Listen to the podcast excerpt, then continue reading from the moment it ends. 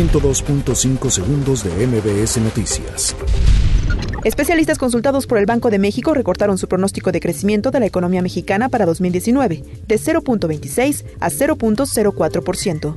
Para el presidente Andrés Manuel López Obrador, fue excepcional el enfrentamiento entre policías, militares y presuntos miembros de una célula del crimen organizado el pasado sábado en Villa Unión, Coahuila. En reunión a puerta cerrada, el presidente de México informará a integrantes de la comunidad de Barón los avances de la investigación tras la emboscada por un grupo armado en Bavispe. La secretaria de Gobernación, Olga Sánchez Cordero, cuestionó a los gobernadores sobre las acciones que realizan para combatir la delincuencia y la inseguridad en sus territorios. El Gabinete de Seguridad del Gobierno Federal informó que el primero de diciembre se convirtió en el día más violento del presente año tras el registro de una cifra de 127 homicidios. El expresidente de Uruguay, José Mujica, visitó al de Bolivia, Evo Morales, en la Ciudad de México, donde el segundo se encuentra exiliado desde noviembre pasado. Esta madrugada fueron arrojadas bombas Molotov a las afueras del recinto del diario Zona Media de Río Verde.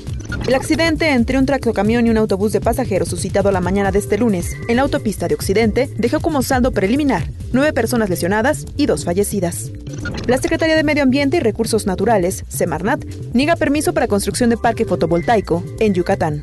El secretario de Estado estadounidense Mike Pompeo aseguró que Washington apoyará a los países que intenten impedir revueltas en Latinoamérica.